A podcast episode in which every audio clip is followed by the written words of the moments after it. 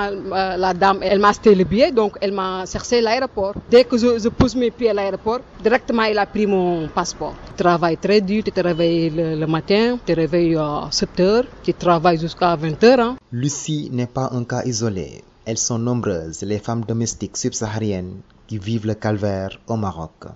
Travail pénible, horaires prolongés, racisme, autant de traitements dégradants subis. Amina a 28 ans. Elle travaille actuellement dans un centre d'appel à Casablanca. Elle se souvient encore de son amère expérience chez son ancienne patronne. La dame était tellement méchante.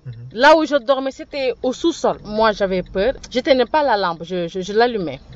Pour manger, la dame me donnait que tu, tu connais un petit morceau de, de, de poulet? Oui. Elle le coupe en quatre parties. Mhm.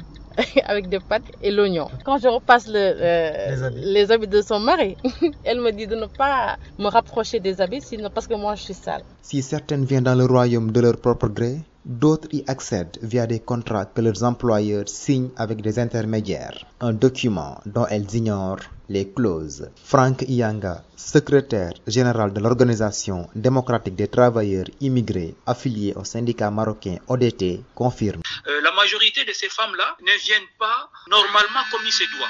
Donc il y a des réseaux, des trafiquants qui les envoient au Maroc.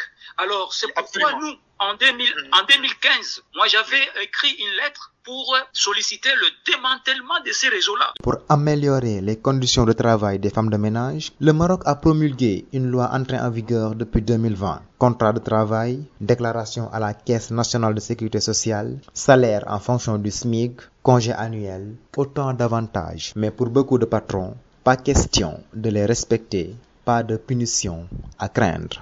Il y a des employeurs qui font n'importe quoi.